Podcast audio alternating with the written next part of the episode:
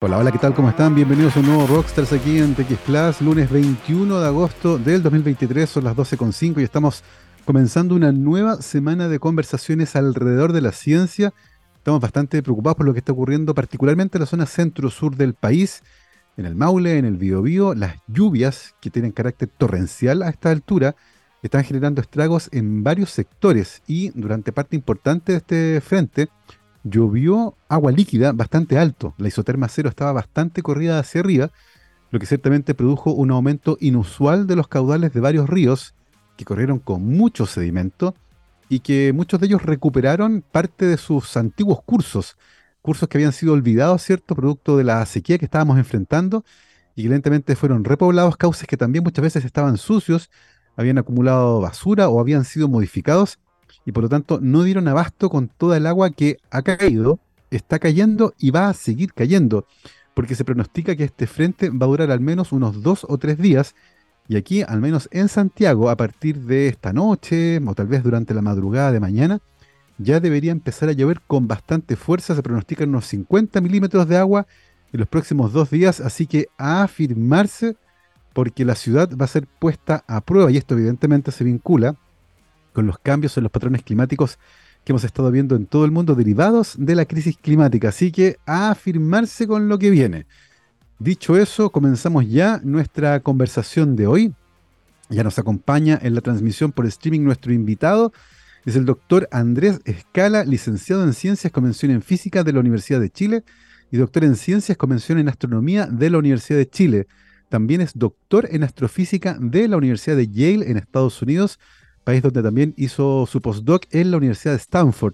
Actualmente es investigador del CATA y sus intereses se centran principalmente en la formación de objetos celestes, como agujeros negros y galaxias, pero también algunas aplicaciones matemáticas para entender algunos aspectos vinculados con la vida de los organismos, algo súper interesante y que ciertamente nos va a encantar conversar con Andrés. ¿Cómo estás? Bienvenido a Rockstars.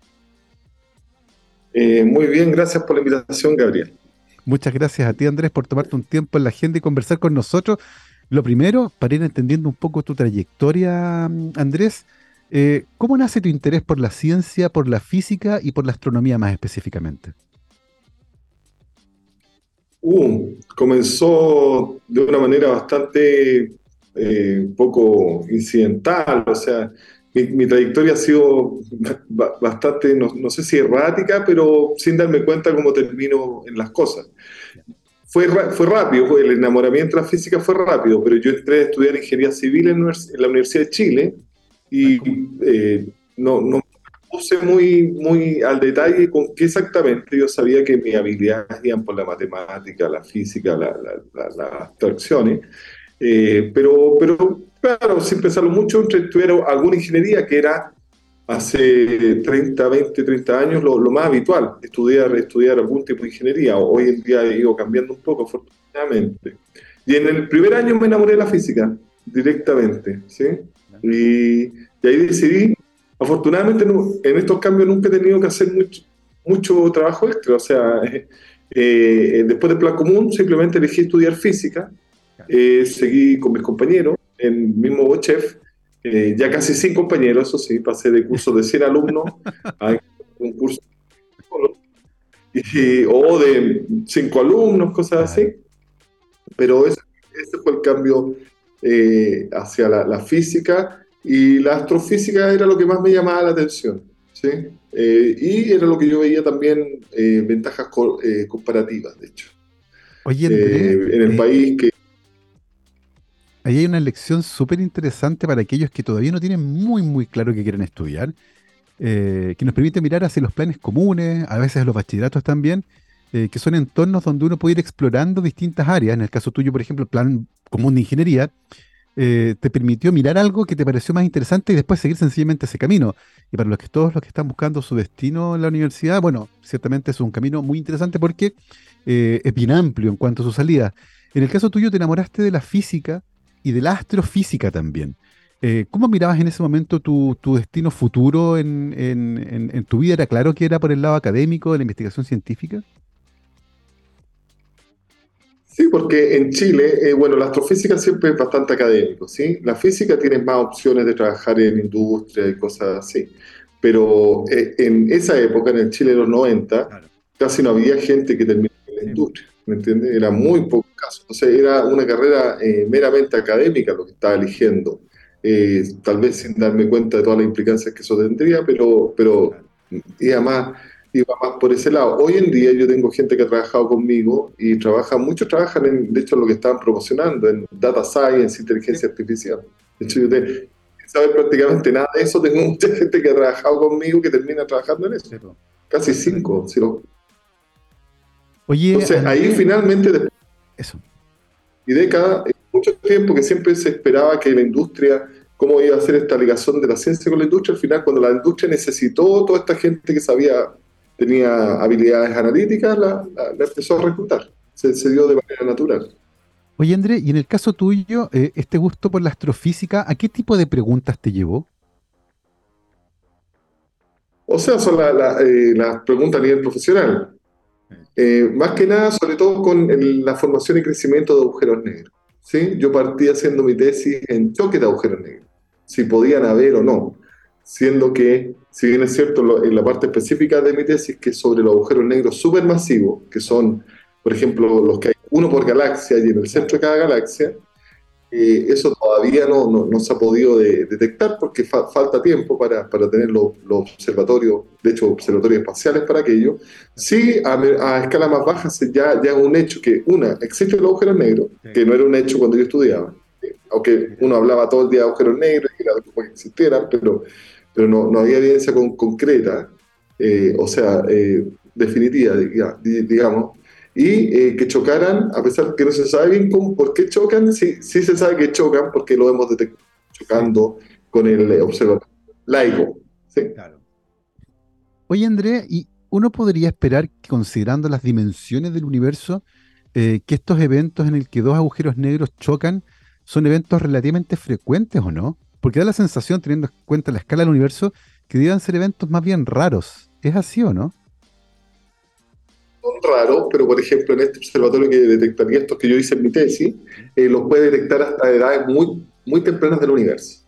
¿Sí? Entonces, cuando se lance este, vamos a poder verlo hasta algo que nosotros le llamamos redshift o corrimiento al rojo, que en el fondo es mirar hacia atrás en el pasado, a cuando el universo tenía fracciones de la edad de hoy, o sea, mucho menos del 10%, vamos a ser capaces de ver, o sea, detectar choques de entre agujeros negros supermasivos. choques de galaxias que van a, van a producir choques de agujeros negros. ¿Mm? Sí, tú, tú en tu trayectoria, Andrés, algo que es re interesante. Hiciste tu formación de pregrado en Chile eh, y luego hiciste un doctorado en Chile y luego otro en Estados Unidos. Eh, cuéntanos, cuéntanos un ¿Cómo fue eso? Yo hice el doctorado en Estados Unidos, ¿sí? Lo que pasa es que era, con la Universidad de Chile en esa época. Entonces yo soy el, primer egresado. De hecho, no había título en astronomía propiamente tal, doctorado, ¿sí? Y yo hice mi tesis allá porque eran, era en teoría, donde también no había nadie en Calán haciendo teoría. Y hasta el día de hoy yo soy el único profesor de teoría propiamente tal. Ahora tenemos otro profesor que hace data science, pero también depende de otra parte de la facultad pero todavía eh, es, una, es una minoría. En otros departamentos hay mucha más gente haciendo lo, que yo hago, pero, pero, pero siempre somos, yo diría que prácticamente todos los departamentos una minoría. Entonces lo que yo hice fue, hice mi doctorado conjunto, pero terminé recibiendo dos doctorados. Perfecto. Y, Pero yo lo hice principal, principal están allá. Y, y en ese doctorado, Andrés, ¿cuáles eran tus principales preguntas? ¿Qué fue lo que te pusiste a investigar? ¿Qué fue lo que descubrieron?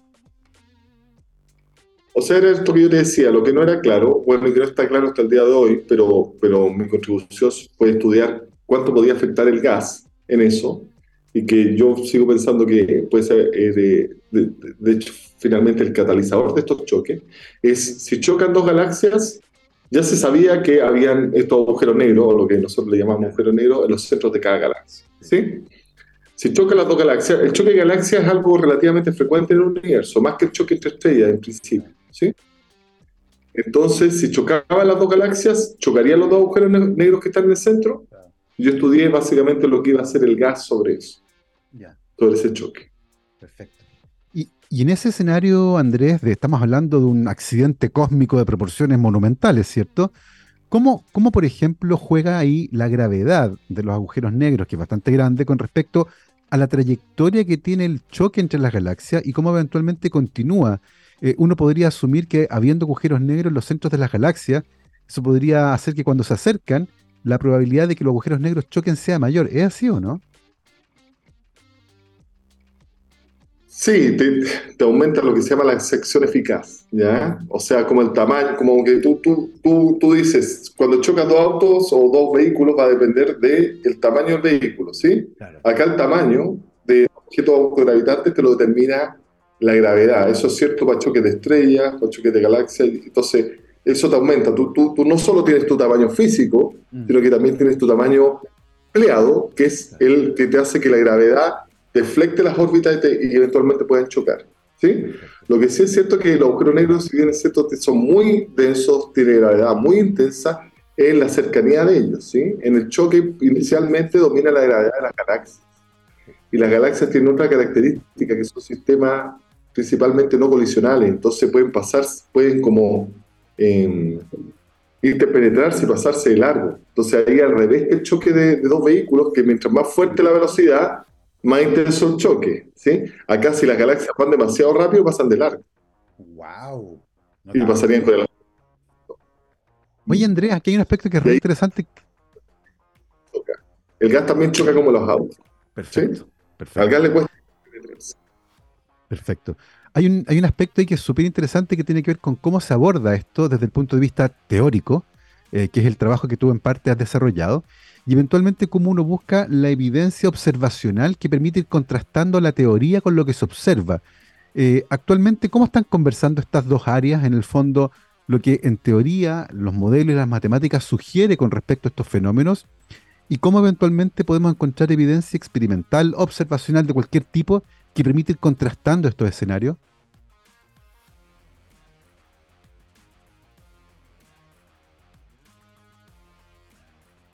Tengo la sensación de que perdimos a la conexión con, nuestro invitado, está ahí con unos problemas de red. Es lo que va a pasar con la Biblia. ¿eh? Sí. Ahí estamos. Ahí estamos volviendo, Andrés. alcancé a escuchar la pregunta, que cómo se contrasta. Sí, creo que te escuché la pregunta cómo se contrasta la teoría y la observación en, astronomía. Y, en el caso eh, particular, en el caso, en el caso particular tuyo, en el fondo, cómo, cómo estos modelos matemáticos que predicen estos choques se contrastan con evidencia, qué tipo de evidencia tenemos, cómo, cómo juegan ahí. Claro, ahí siempre está el problema extra que, tenemos la, astronomía, que no es una ciencia experimental, sino que es una ciencia observacional. Entonces, una ciencia pasiva, ¿ya? Pero también se basa en lo que, en lo que, en lo que es la ciencia propiamente tal, que es, eh, es que las teorías producen predicciones y las predicciones son contrastadas con, con, con, con los datos, ¿sí? Entonces, ahí eh, como, como en todo y en biología también, por tu periodo de saber, como que entre medio hay, mucho ruido, hay mucho, hay mucho que eh, a veces evidencia que se, que se contrapone, porque a veces la detección no es lo suficientemente buena. El, el, el, el, día a día es bien complejo, pero con el tiempo van quedando las cosas que sí son predicciones falseables, básicamente. Entonces, en este caso particular, una es, ¿chocarán los agujeros negros supermasivos o no? primera predicción, ¿ya? Entonces, dependiendo de lo que pase, del rol del GAP, bla, bla, bla, en 10 años más o 15 años más, cuando podamos lanzar estos mismos detectores que, que, que, detectaron los choques en agujeros negros más chiquititos, lo vamos a lanzar al espacio y vamos a ver cuántas detecciones vamos a tener. Y ese va a ser el dependiendo de cuántas detecciones haya. Eso va a contrastar con la cosmología. ¿sí? Entonces, la astronomía es cierto, es bien compleja en el sentido de que todo está muy lejos. Eh, eh, todo, eh, no podemos hacer experimentos de la gran mayoría de las cosas. o sea, de los objetos celestes no, pero podría eventualmente hacerse un experimento análogo, bla, bla, bla. la gran gracia de la astronomía es que se basa en la física. Y la física, en mi opinión personal, es lo, es lo que es más sólido en teorías científicas propiamente tal tenemos muchas teorías que producen predicciones falseables. Lo que sí es que la astronomía ya está llegando como un límite de la física, en mi opinión personal. ¿sí? varios de los problemas que hay, nosotros nos inventamos cosas, la materia oscura, la energía oscura, que también hay un congreso es como que fuera un hecho, ¿ya? Y, si uno estudia un poco la historia de la ciencia, eh, uno sabe que el ser humano se ha tratado de engañar muchas veces. Por mucho tiempo estuvimos buscando leer, cosas así, ¿sí? Eh, bueno, y si te vas para atrás, Aristóteles y todo eso ya, antes del método autoengañamos. Siendo gente como Aristóteles. Absolutamente, es parte, parte de la fragilidad, ¿cierto?, de nuestra, de nuestra capacidad para tratar de entender este mundo que es tan complejo. Oye, Andrés, luego de, terminar el doctorado, te quedaste en Estados Unidos, en Stanford, haciendo el postdoctorado. ¿En qué área te quedaste trabajando ahí? Era área parecida, o sea, yo hice una primera pequeña estadía en Chile y después me devolví a Stanford. Y ese es un instituto que está entre el límite de la física y la astronomía, que es el Instituto, Cabli de Astrofísica de Partículas y Cosmología. Entonces, como todo esto, por ejemplo, las ondas gravitacionales era, era algo que está en el límite de la física y la astronomía. Los agujeros negros per se también están en el límite en el sentido que adentro de un agujero negro ya la física no eh, deja de ser válida, la que conocemos, no sabemos exactamente, tenemos datos, ¿sí? Todas estas cosas, las cuerdas, las teorías del todo, pero y realmente una masa puntual lo que hay adentro de un agujero negro, adentro del el horizonte de eventos, donde no podemos entrar, eh, necesitaría otra física, ¿sí?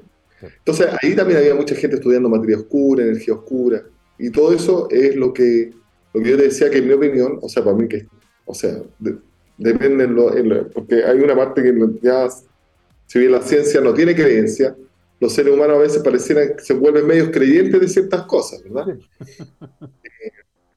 incluso los científicos que eh, eh, van contra el método científico, pero defienden con tanta pasión al estudiar tanto tiempo algo que, se vuelven un poco, aunque sea un poco irónico.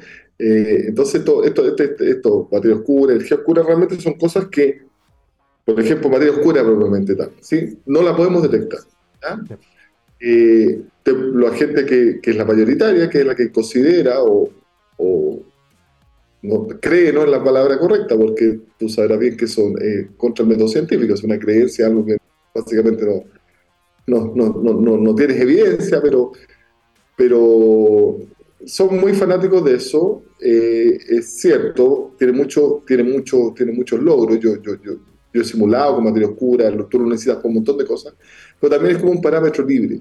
¿Y cuál es el problema? Lo que dice otra gente, que es menos popular, pero que ha ido también agarrando su vuelo, es que, por ejemplo, mira, las aceleraciones, cuando empezamos a necesitar la materia oscura, es cuando las aceleraciones son 10 elevado menos 10, o sea, 1 dividido con un, 1 con 10 ceros, ¿sí?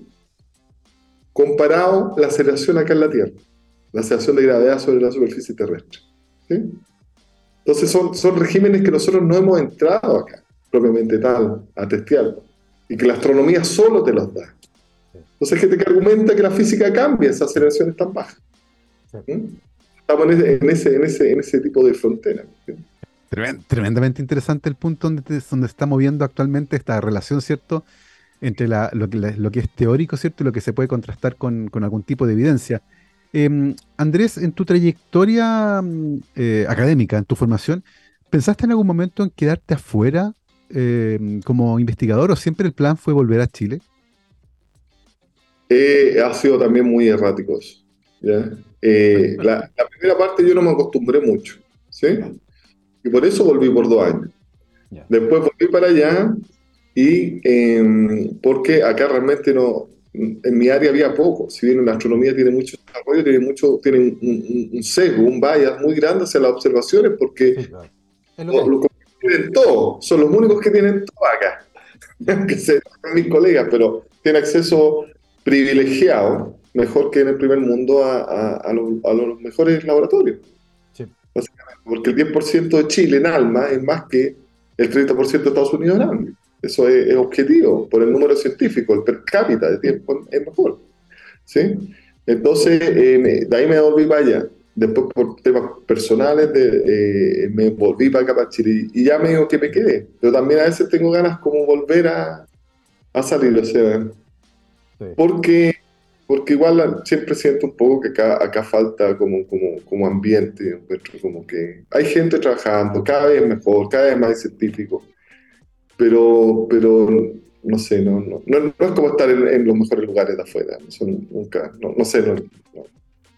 Tengo la sensación de que ahí, claro, estás en, un momento donde todavía, probablemente, eh, la masa crítica de la comunidad científica en tu área específica todavía no ha alcanzado probablemente ese momento donde la interacción permite que las disciplinas avancen, ¿cierto? Como tú decías, la astronomía en Chile ciertamente se ha volcado más bien hacia el ámbito observacional, que es donde el país tiene una ventaja comparativa con respecto a otros países, pero probablemente en tu área, donde la física manda, ¿cierto?, por sobre la astronomía, con el modelamiento y con la matemática, todavía falta masa crítica que permita generar, ¿cierto?, un mayor impacto en esta área. Son las 12.27, vamos a aprovechar de hacer una pausa musical a esta hora, pero antes yo les tengo que contar que los programas de doctorado de la Universidad San Sebastián forman investigadores con integridad que contribuyen a la generación y transferencia de nuevo conocimiento. Por medio de una formación avanzada para la generación del nuevo conocimiento científico y, tecnológico, los programas de doctorados de la USS brindan una sólida formación ética y el desarrollo de competencias docentes y comunicacionales. Además, en Campus Ciudad Empresarial, la Universidad San Sebastián está instalando un parque científico-tecnológico de frontera que alberga actualmente cuatro programas de doctorado en las áreas de biomedicina y biotecnología. Conoce más en uss.cl. Nos vamos a la pausa musical con efeméride de una, porque el 21 de agosto de 1990 se publica el primer álbum de estudio de la banda Alice in Chains, llamado Facelift, que fue lanzado por Columbia Records un año antes del Nevermind de Nirvana. Así que de esta joyita Vamos a escuchar entonces a Alice in Chains, Man in the Box. Vamos y volvemos. 12 con 33, estamos de vuelta aquí en Rockstars de TX Plus, programa de día lunes 21 de agosto de 2023. Y estamos conversando con el doctor Andrés Escala, licenciado en Ciencias, Convención en Física, doctor en Astronomía de la Universidad de Chile y la Universidad de Yale, hizo su postdoc en Stanford y actualmente es investigador en el CATA, Estuvimos conversando sobre mm, choques de galaxias, choques de agujeros negros, física y astronomía, modelamientos matemáticos. Y hay una cosa que es súper entretenida en tu trayectoria, Andrés, y es ver cómo aparecen otro tipo de preguntas que también pueden ser respondidas desde la física y desde el modelamiento matemático, pero que no están directamente vinculadas con galaxias o estrellas, sino que, por ejemplo, con los seres vivos. Eh, cuéntanos un poco, Andrés, cómo aparece este interés eh, para aplicar cierto modelamiento a otras preguntas que son distintas y que no se vinculan directamente con la astronomía. Sí, eh, se, cayó un poco al final, pero supongo que, era la parte de la biología, ¿verdad? Sí. Sí, ¿cómo, cómo terminé en eso? Claro. sí, que sé, la, conexión acá es muy inestable, lamentablemente. Pero, mira, yo estaba, como te decía, yo, yo eh, las preguntas de mi tesis y de postdoc eran como cómo se forman los agujeros negros supermasivos, entonces después pasé a, las distintas, de hecho uno de mis advisors de las personas que primero estudió cómo se forman las estrellas.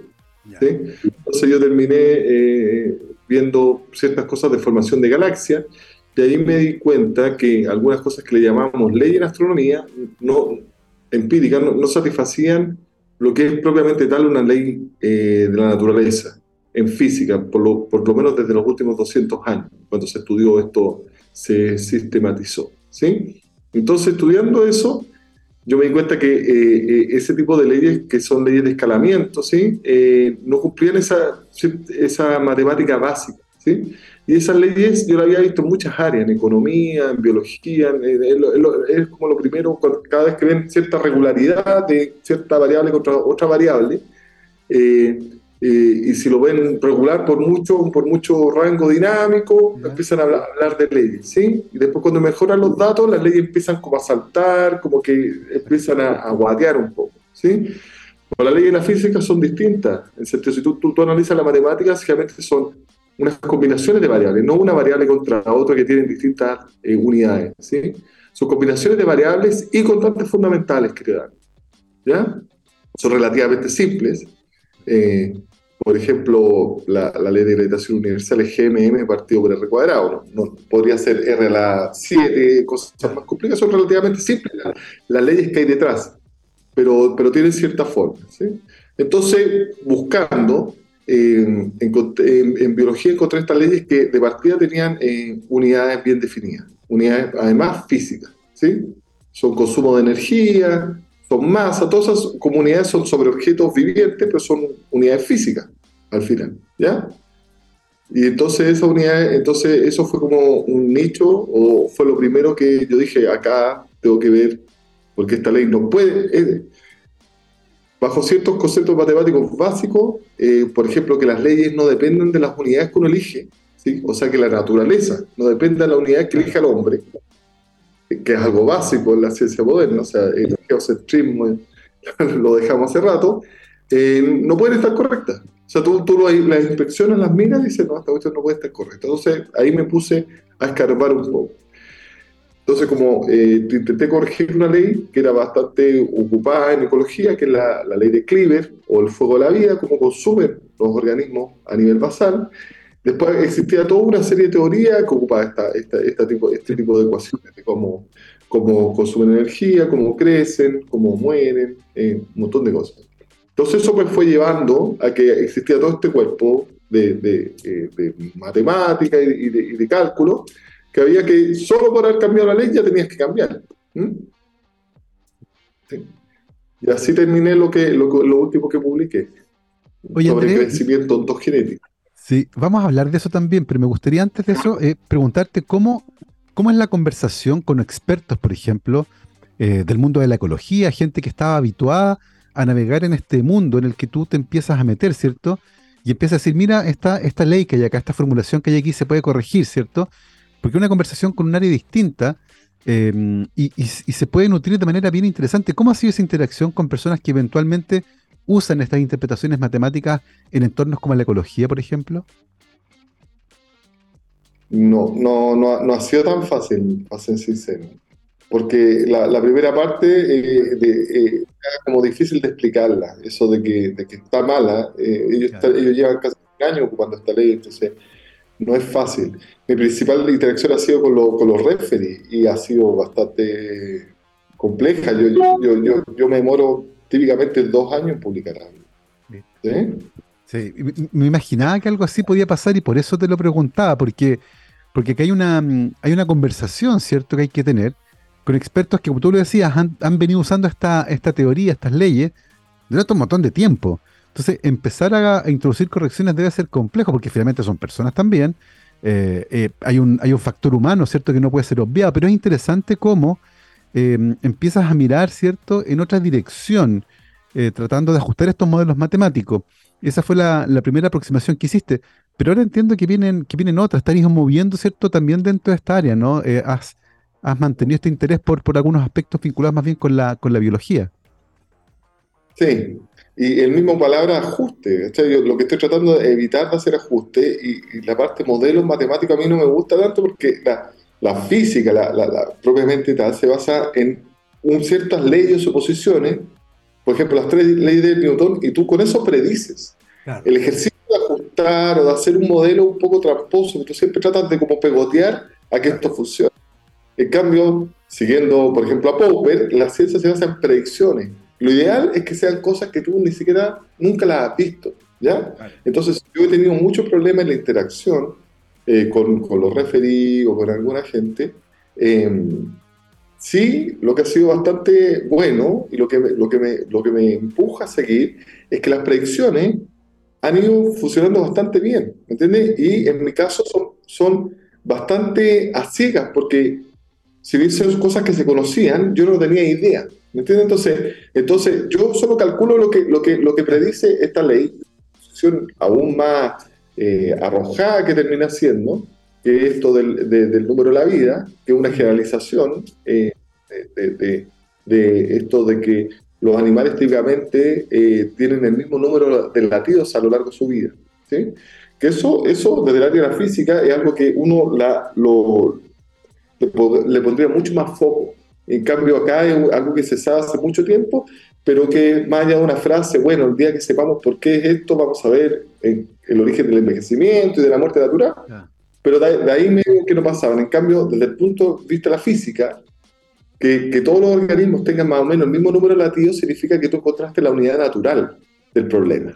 ¿Sí? que es algo bastante básico, que un problema cuando tú encuentras unidad natural o, eh, eh, encuentras en cierta parte la médula del problema, algo siempre va a vivir uno, dos, tres veces la unidad natural. ¿sí? No va a vivir miles de millones de veces. ¿sí? Las galaxias viven o sus vidas son miles de millones de años, porque año no una unidad natural de la galaxia, ¿sí? Año una unidad natural del sistema solar. ¿Me entiendes, no? Pero cuando tú vas a su unidad natural, que es dar una vuelta en torno a la galaxia, la galaxia, la Vía Láctea, vive entre unos cuantos y diez veces una vuelta del Sol en torno, así, en torno a la galaxia, al centro de la galaxia, ¿sí? Mira. O sea, esa, esa, esa, esa vuelta, ese giro es la unidad natural no el año, el, la de, de solar. Entonces, este tipo de cosas que los organismos, porque esto era algo que existía, que los organismos eh, viven más o menos lo mismo en términos de, de lativo, ¿sí? Eh, te dice que eh, por ahí va su unidad natural. Y yo terminé conjeturando que esto era más general, que esto venía de los ciclos respiratorios propiamente tal. Eso, ¿cómo, ¿cómo llegas, ¿Cómo llegas a esa aproximación que va desde los latidos del corazón a los ciclos respiratorios? ¿Cómo te das cuenta que esa característica en particular se ajusta mejor eh, a un modelo determinado? Sí, es que va más, más allá del ajuste, porque hay organismos que no tienen corazón. Entonces yo dije, ¿cómo tú puedes generalizar esto? Y yo sabía o había visto que había relaciones, también son proporcionales número, el número, en la frecuencia cardíaca y la frecuencia respiratoria. ¿sí? Para pájaros hay un factor 9, para mamíferos un 4,5, para algunos anfibios un factor 3 de diferencia, ¿sí? Entonces tú sí, tú sí puedes decir que es proporcional. Entonces, haciendo esa suposición que me iba a permitir incluir organismos sin corazón, ¿sí? Pero que sí respiran, eh, eh, la matemática es trivial. Entonces, haciendo esa conjetura, esa suposición, pude hacer una predicción de cuánto, cuánto consumen eh, energía a lo largo de su vida los organismos. Que era que solucionó varios problemas de algo que se llamaba eh, el Rate of Living eh, Theory, ¿sí? Que, que, básicamente eran más suposiciones, era, era que, que, mientras más rápido tú consumes tu energía, más rápido tú, tú terminas muriendo. ¿sí? en cambio, acá que hay varias cosas súper interesantes al respecto, porque uno podría decir automáticamente, oye, pero ¿y qué pasa con la gente que hace deporte, por ejemplo? Que habitualmente su frecuencia cardíaca es más alta, su consumo de energía es más alta, pero uno puede decir, pero viven más, pues tienen tendencia a tener vidas más sanas y más largas, ¿no? ¿Cómo, cómo conversan ahí con estos cambios en la fisiología? Eso es temporal, porque su, su, ellos, cuando no están haciendo deporte, la frecuencia cardíaca de ellos baja. Mira, o sea, en el fondo, cuando yo a la gente que hace yoga y todo eso me empezó a preguntar y dije, claro, si tú pudieras bajar cuando no estás haciendo nada, o sea, basalmente, sin hacer nada, sin andar en los ejercicios ahí de yoga, si tú realmente lograras bajar tu frecuencia, tu frecuencia tú podrías eh, vivir más. ¿sí? Tremendo. Es uno de los factores, eso, es una natural. El, el ser humano, en términos de, esto de, de los, la frecuencia cardíaca o de las respiraciones, el mayor offset de la relación, en lo que está más afuera, porque nosotros lo fuimos desviando, nosotros fuimos alargando en base a la medicina pública y de todos los factores fuimos alargando, entonces estábamos con un factor 2 fuera de la relación. Somos el peor punto, pero eso tiene una explicación. ¿Y cuál sería esa explicación? Bueno, la medicina pública, los médicos se, se, dedican, la nutricionistas se dedican de tratar de empujar al máximo eso. como yo te dije, es la unidad natural. Claro. La unidad natural te dice que tú en eso vas a vivir uno, dos veces eso. Claro, puedes pasar de 40 a 80 años. Pero no, dice, si ya pasáramos a 400 años, ya empezaríamos a tener problemas. Sí. que haber algo Andrés, tú nos, contaste antes que, habías tenido un, trabajo bien arduo con los revisores. En el caso del, primer estudio, eh, ¿cómo resultó este, este segundo, el más reciente? ¿Tuvo un trabajo editorial también arduo? ¿Fue complejo el trabajo con los revisores? Sí, este es el tercero, de hecho, el, que el, de la energía y conjeturé este número, este número de la vida, esto de que vivimos los mismos ciclos respiratorios, también. O sea, tres papers y los tres papers me demoro dos años por oh. dos años de un journal en otro. A veces tengo más fortuna. Yo, bueno, yo he tenido la fortuna que, o sea, tengo dos en Theoretical Ecology, que es un journal de, de, calidad. Yo perfectamente podría haber terminado publicando en, en journal de segunda categoría. Y el, de, el otro es en Scientific Reports, que es como un hecho chico. O sea, yo soy bien persistente, eh, no, no, me deja odiar. Es que realmente es complicado porque algunos te responden cosas que tú sabes que están malas, pero tú sabes que el proceso de referir no tiene pimponeo. Sí. Referir te dice está malo, eh, a lo más llaman a otro y uno dice está bueno, otro dice está malo y a veces ya, chao, te dicen. Oye, Andrés, y en ese sentido hay, hay un trabajo que, que, hay que hacer con la comunidad de gente que trabaja en biología, en ecología, que son usuarios de, de estas interpretaciones, ¿cierto? Que, que son los que, los que podrían de alguna manera ayudarte a popularizar estas ideas. ¿Cómo ves esa conversación con profesionales que vienen de otras áreas, en el fondo, eh, ir a un congreso, por ejemplo, de ecología y tratar de, mostrar estos resultados? ¿Cómo se ve ese, aspecto, por ejemplo, de ir evangelizando con respecto a esta idea? Se ve largo y largo. Hasta el momento que no, no es fácil, pero imagínate, es hasta difícil porque ¿de dónde me pago un congreso? O sea, porque mi, eh, o sea, porque tú sabes cómo son los grandes acá en Chile. O sea, yo, yo he tenido la suerte de que pagar, pero yo estoy en un basal. Entonces, en un basal es lo suficientemente amplio, lo puedo meter por astro, astrobiología. Entonces, me he podido pagar los papers por lo menos, pero ir a un congreso tendría que ver fácil eh, o difícil es. Eh, yo, estoy, yo, estoy abierto siempre a discutir, de alguna vez de una charla en la católica, en ecología, eh, porque ahí hay gente que más, era más del área de, esta, de, la, lo que le llaman la teoría metabólica, de hecho están los principales ponentes de eso, pero ellos ya tienen una, es que es muy distinto, eh, ellos mismos, los de, digamos, de esta área, que es lo que yo vine a corregir, que vine a corregir en, en fondo la empírica, ¿sí? no tanto lo que ellos habían hecho, era una explicación física de por qué la ley de Cleaver escalaba como escalaba. Yo, yo vine más a corregir la empírica, pero ellos con otros colegas, otros colegas del departamento, la, la, lo que yo vi eran, eran cosas realmente, eh, discusiones eh, como, como eh, tú estás correcto, yo estoy correcto, tú no, o sea, era realmente una cosa que yo dan las mismas pasiones, eso, eso no, no, te voy a, no te lo voy a negar, y al final la diferencia entre, entre la ciencia y la filosofía y la sociología y las otras áreas del método científico. Eran las predicciones que terceros vienen a decir quién estaba en lo correcto y quién no. Por eso yo me focalizado en las predicciones y, si bien este trabajo ha tenido poco impacto en el sentido de la cita y la comunidad, ¿me entiendes? Sí ha tenido mucho impacto en que las predicciones a ciegas están bastante buenas. O sea, como por ejemplo en este último trabajo, nuevamente este mismo número la vía que yo lo gestioné para otra cosa, que uno lo analiza, mejora, de hecho, en, los que yo he visto, por lo menos sí, sí existe, mejor que el, de los números relativos, eh, te explica, no sé, pues, aplicaciones en la industria pesquera, cosas que se saben, ¿me entiendes? No se sabe que dos cosas que no tienen mucha relación, que es el, la mortalidad en un, en un, en un, no sé, como en un cultivo, con el parámetro de crecimiento, ¿sí? Eh, son más o menos eh, son correlacionadas, eh, son más o menos de hecho uno, son comparables. Eso se sabe hace 50, 60 años. Y acá yo puedo explicar a partir del número de la vida, eso, con el número que es, ¿me entiendes o no? Claro. Y, y, en ese sentido, Andrés, ¿qué implicaría, por ejemplo, en un cultivo de salmones, por ejemplo, estudiar más de cerca estos parámetros de crecimiento con el número de la vida desde el punto de vista productivo, por ejemplo? ¿Qué implicancias podría tener? Por ejemplo, o sea, a mí lo que más me interesaría es que como eso son unos verdaderos experimentos, estos cultivos, pudiéramos ver cómo, va el número de la vida. a mí lo que me apasiona más, pero eh, para ello, por ejemplo, lo que la fórmula que, predico, tenemos esto es una predicción, sin parámetros libres, eh, eh, depende, por ejemplo, de cómo, cuánta energía tú necesitas para, para hacer crecer un animal. Entonces tú eso, eso tú podrías ver qué tipo de animales son más económicamente más rentables que otros, o tú podrías hacer modificaciones para que pudieran, para que no necesitaras tanta energía para hacerlos crecer. Claro. ¿Sí?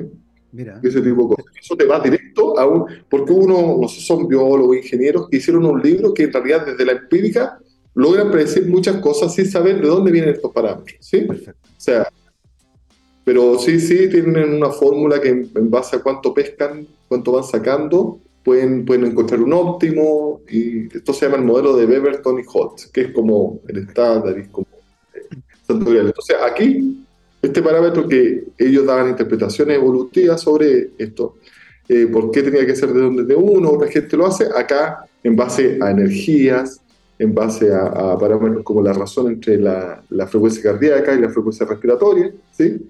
y el número de la vía, eh, uno puede predecir cuánto eso y cuánto debería variar y, después ya te puede ir a, modificar los parámetros en sí. Oye, Andrés, y considerando este, este salto, ¿cierto?, desde el mundo de la, de la astrofísica al mundo de la biología, con preguntas que son súper interesantes, eh, y aplicando modelos matemáticos, ¿cierto?, que te ha permitido publicar ya tres artículos en esta área. Eh, ¿cómo, ¿cómo, ves que vienen las preguntas por ese lado? ¿Te gustaría seguir profundizando eh, en algunas de estas preguntas que están vinculadas con la ontogenia, por ejemplo, con el número de la vida, con la frecuencia respiratoria y eventualmente ir, ir viendo dónde además se podría ir haciendo algunos cambios en lo que ya se conocía con respecto a estas predicciones? Sí, o sea, yo te, digo, pues, también tenía una relación de amor y odio porque realmente agota estar dos años para publicar un. Sí, claro. Me, gustaría en realidad como que tener más colaboración y, gente se interesara en esto. Yo te diría que ya va, o sea, por, por, eso te decía, tú usa o sea, eh, bueno, el primer artículo de la reformulación, ese realmente era poco lo podían entender, pero estos otros o sea, no, no, es difícil, era un lenguaje complicado para la gente del área, digámoslo así. Porque a mí también me pasa, a mí cuando me, he tenido que leer de evolución y de cosas que ah, ni siquiera me entraban. ¿Por qué? Porque, por ejemplo, si a uno dice fitness, uno se imagina el gimnasio, ¿no? Entonces eso lo, tenéis todo el día ahí. Y, y, para Darwin, en, eh, en, la versión moderna, el número de descendientes, ¿me entiendes? Entonces, Ahí yo podría entender también más, porque a ellos les cuesta, o a mí me costaba tanto explicar. cuando pasáis por cuatro, cinco, seis referís, te das cuenta que te está costando explicar la cosa. Más allá, o sea, algunos son más abiertos de mente que otros. O sea, hay unos que son bastante, pero me decían, no entiendo, o sea, no, no sé de qué habla este señor. ¿Me entiendes? Habían otros que esto está malo. Y también están los que, que al tiro dicen que está bueno. O sea, hay de todo, tú sabes, como ser humano. Sí, absolutamente. Eh, pero, pero esto muestra las dificultades. Vale. Como un resumen, eso es como lo que estaba trabajando ahora, hacer un resumen y ahí ver qué, pasa. Pero, como te digo, eh, deben ser ya como 10 predicciones de cosas que, y de números grandes, por ejemplo, esto que te decía de la pesquera, no, eh, es del orden de 1, ¿sí? Y yo tengo números que son 10 a 8, 10 a menos 3, y se combinan de tal manera de dar 1, ¿entiendes? 1 significa dar entre 0, 5 y 5, ¿entiendes? Entonces, son cosas que, son a ciegas. Entonces, em, yo le tengo bastante fe que, que, que, va por ahí, y lo que más me gustaría es que se testeara. Y lo más importante de todo es que la conjetura del número de la vía es una conjetura muy fuerte, o sea, es una cosa que de ser probada, realmente te diría por dónde tú tenés que estudiar las causas del envejecimiento, porque estaría directamente relacionado con eh, el proceso respiratorio, que son ideas que han estado por siempre dando vueltas. es, tremendamente entretenido porque, claro, se podría producir un cambio de paradigma, pero eso requiere eh, de una conversación entre dos áreas que son distintas. Eh, el área de los biólogos, ecólogos, por ejemplo, los fisiólogos, eh, con, en este caso, ¿cierto? Un, astrofísico que está interesado en modelos matemáticos y que tú lo contaste, ha sido una conversación súper compleja, muchas veces entre los referees y las mismas publicaciones, porque no se entienden bien tal vez. Y, en ese sentido, lo que tú mencionabas de hacer tal vez una revisión de estos conceptos, aterrizando los tres artículos en una revisión que permita, ¿cierto?, en un lenguaje tal vez eh, un poco más cercano al mundo de los ecólogos, tal vez, o de los fisiólogos, de acercar estas ideas para que las abracen finalmente y se genere discusión, eh, porque ciertamente em, va a ser un camino complejo ese. Eh, en ese sentido, Andrés, ¿cómo ves el futuro cercano de, estas de estas preguntas que te estás haciendo con respecto a cómo entran a conversar con esta otra área de la, de la ciencia, que es la biología, la ecología y la fisiología? Sí, o sea, eh, no, no, sé cómo terminará todo esto, la verdad. Eh, es como se va aprendiendo. Yo he aprendido mucho, o sea, yo me doy cuenta que la forma que escribía los papers, que los escribía, no estaba bien. Eso me lo doy cuenta cuando me lo dijeron literalmente en un paper. Eh, eh, me dijeron en, American Naturalist, este paper no está escrito para este journal. Las palabras no están no está, no está escrito para este journal. Y eso es una cosa que yo no estaba acostumbrado. De parte, yo no estaba acostumbrado a tanto journal, ¿sí? Porque en astronomía hay cuatro, hay cuatro journals más o menos equivalentes, dos mejorcitos, dos más, más, más para abajo, pero son sacando Science y Nature y las nuevas versiones de todo hay ahora, hay cuatro, entonces no, no es como que tú te preguntas, yo sabía por todo este teje-maneje de los grants y eso, sabía que hay journal, en otras áreas hay journal A, B, C, D, E y F, ¿me entiendes, no? Pero era, en, en, mi área en particular era, era, o sea, teórico tú, o Astrophysical Journal o Monthly Notice. Inglaterra o Estados Unidos, ¿me entiendes? que como se Science and Nature, pero es como eso, pero, pero, pero no estaba esto de que lo tenéis que mandar acá para este público y ta, ta, ta. ¿Me entiendes? Y tampoco mi intención no era publicarlo en un journal que lo lean eh, mucha gente, puros matemáticos. Claro. A mí no me, no me, no me sirve. O sea, a mí, o sea, yo lo que estoy interesado es que la otra gente lo adapte, lo teste, que, sí, que lo prueben que esté. Sí, al final a cierta edad, yo ya estoy en los 40, yo no, yo lo que más trato es no mentirme a mí mismo, porque eso es lo que más hacemos los seres humanos y lo, que más nos quedamos los científicos, porque la gracia de la ciencia es que eh, eh, los datos dirán si uno está incorrecto o no. Uno puede hacer una línea de pensamiento, uno lo ve, yo lo veo en mi área, pero cuando no hay eh, base sólida, esos profesores súper importantes de universidades, súper importantes, cuando se jubilan, se va para abajo todo, toda esa área, ¿me entiendes? ¿Por qué? Porque al final lo que manda son los datos y lo que mandan las teorías científicas son las predicciones. Y eso, eso, eso es, y eso es lo que nos ha hecho el, el, mundo moderno. ¿sí? Eh, el cambio, el cambio de, de, los últimos 300 años, el cambio de la ciencia. A pesar que uno escucha de todo tipo de barbaridades, como un señor en Argentina ahora que está diciendo que la ciencia no sirve para nada, o de qué sirve los bueno, hay que mandarlo a clases de historia universal. Absolutamente, absolutamente. Oye, tremendamente entretenido tu, trabajo, Andrés. Eh, hay una labor gigantesca ahí de poder comunicar a estas audiencias distintas, ¿cierto? Que no son matemáticos, que no son físicos, eh, pero que están tratando todos de contestar preguntas eh, que son comunes. Y va a ser súper interesante ver cómo evoluciona aquello. Son las 12.58 y hemos llegado al final de esta hora de conversación, Andrés. Te queremos agradecer. Les recuerdo a todos que hemos conversado hoy con el doctor Andrés Escala, licenciado en Ciencias Convención en Física, doctor en Astrofísica de la Universidad de Yale y la Universidad de Chile, postdoc de Stanford y actualmente investigador del CATA. Y hemos estado conversando sobre su trayectoria y trabajo actual. Andrés, muchísimas gracias por habernos acompañado hoy en Rockstars. Muchas gracias a ti y a, la radio en general por la invitación. y cuando quieran. Encantado. Que tengas una muy buena semana, Andrés. Nosotros nos vamos y hoy los quiero dejar lunes 21 de agosto con el estreno de Talk. Talk es una serie de microdocumentales producidos por TX Plus y auspiciado por la Universidad San Sebastián con la finalidad de acercar la ciencia y tecnología a un público no académico, pero sí interesado en descubrir de la voz de sus protagonistas los distintos aspectos de la ciencia. Todos los días lunes a la una de la tarde se estrena un nuevo capítulo. Y en el capítulo que estrenamos hoy, lunes 21 de agosto, estaremos junto a Elise Sarbellán, CEO del Centro de Excelencia en Astrofísica CATA y doctora en Ciencias Convención en Astronomía de la Universidad de Chile. Con ella desglosaremos de manera accesible y apasionante los conceptos detrás de la transferencia de conocimiento desde el laboratorio hasta la sociedad. Este y otros capítulos de Talk están disponibles en nuestro canal de YouTube y en la página web de TX Plus. Que esté muy bien, cuídense mucho. Chao, chao.